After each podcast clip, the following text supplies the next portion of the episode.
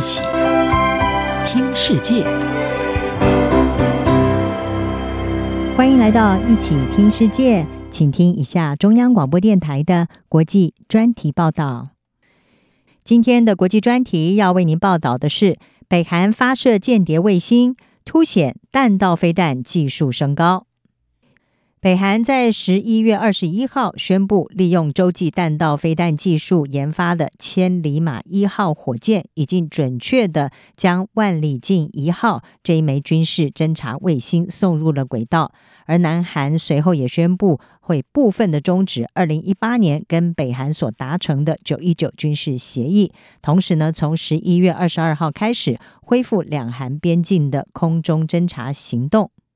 北韩也在随后就宣布会全面的停止两韩的军事协议，同时也恢复两韩边境的武装巡逻。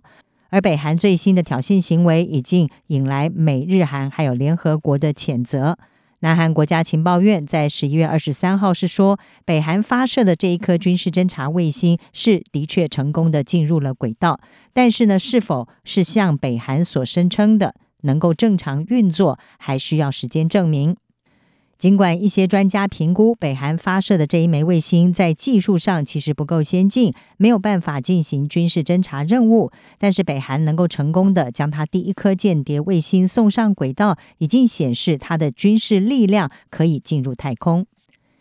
英国《卫报》的日本特派记者麦凯瑞，他是撰文分析，认为北韩在太空的存在将会加剧朝鲜半岛的军事紧张局势，同时凸显出国际制裁的无效性。华府智库卡内基国际和平基金会高级研究员潘达，他也说，北韩可以利用军事侦察卫星，更有效地瞄准南韩和日本，或者是在战争期间进行损害情况评估。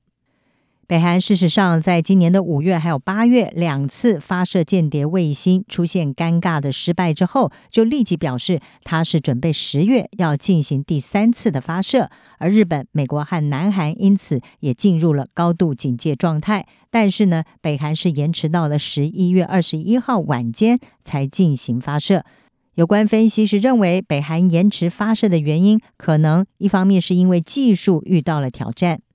日本放送协会 NHK 的前首尔分社社长池田修平他说，北韩一直延到十一月才发射卫星，有可能是要获得来自俄罗斯的帮助。他并且指出，许多观察家认为，北韩曾经请求俄罗斯的技术支援。北韩领导人金正恩还有俄罗斯总统普亭两人今年的九月在俄罗斯远东地区会面的时候，普亭当时就承诺会支援北韩卫星还有搭载卫星升空的火箭技术。此外，南韩也计划十一月底要从加州的美国空军基地发射第一枚自行制造的军事侦察卫星。池田是分析，平壤可能认为现在发射卫星更容易抵挡国际社会的批评，因为南韩也准备这么做。而北韩抢先南韩发射卫星，也有助于金正恩激励北韩的人民。另外，针对平壤十一月才发射卫星，池田认为还有一方面是要避免激怒北京，因此想要等到中国国家主席习近平他结束在旧金山的亚太经合会议，也就是 APEC 领袖峰会和美国总统拜登会面之后呢，才把卫星送上轨道。不过，撇开这一颗卫星的功能不谈，平壤利用日益成熟的洲际弹道飞弹技术研发这一枚运载间谍卫星的千里马一号火箭，已经显示出北韩的飞弹技术的确出现了大幅的成长。南韩总统尹锡悦在先前就承认，北韩武器研发已经达到让人担忧的发展。同时呢，他说平壤成功的发射侦察卫星，将标志着。北韩的洲际弹道飞弹能力已经提升到一个更高的水平。卫报的日本特派记者麦凯瑞他也说，北韩成功的把军事侦察卫星送上轨道，凸显出平壤有能力规避联合国对他的弹道飞弹还有核武计划的制裁，而且在同样遭到国际孤立的俄罗斯帮助之下，能够提高他的卫星技术。而这也被认为是北韩被控为俄罗斯入侵乌克兰战争提供弹药，来自克里姆林宫的一种回馈。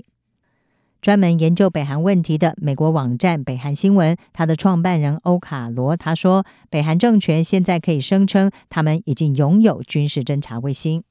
他并且指出，即使卫星的功能相对的普通，但是这枚卫星也将能够提供整个地区军事行动还有设施的即时情报，而这是一个很大的转变。以上专题由张子清撰稿，还请请播报。谢谢您的收听。